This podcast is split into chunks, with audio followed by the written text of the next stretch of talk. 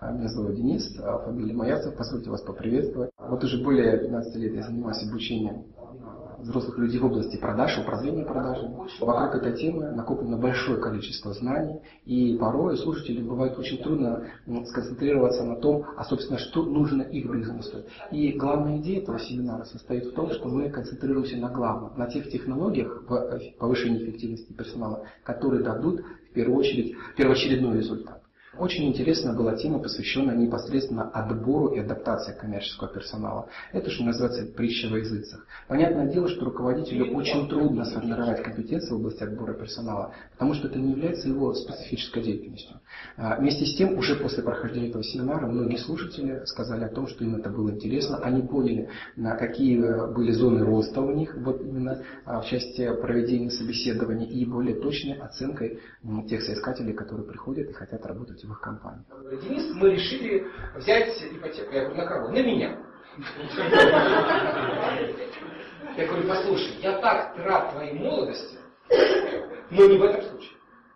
А, очень важный момент, который был детально разобран и э, передан в качестве инструмента, который э, создан по принципу «бери и используй», это инструмент, э, связанный с оценкой потенциала человека а именно применительно к продаже. Насколько быстро, с большей долей вероятности он обучится э, тем, скажем так, премудростям работы с клиентом применительно к специфике конкретного бизнеса. Существует такая технология, и наши слушатели ее осваивают весьма успешно, и многие дают весьма позитивные отзывы именно об освоении этого инструмента.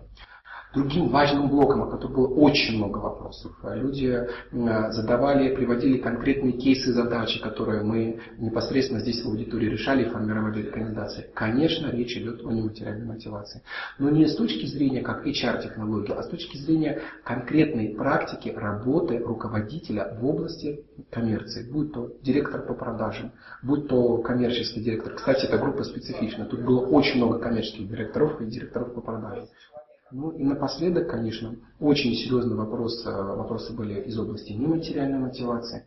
Собственно, как формировать ответственное поведение. И может ли ответственность у персонала быть мотивирующей? В японцев есть такое total quality management, тотальное управление качеством. То есть японец реально гордится хорошо выполненной работой. Но это далеко не все. Многое не расскажешь. Э, чтобы сложить полное впечатление на семинаре, надо на него прийти, посмотреть и, что называется, получить профессиональное удовольствие.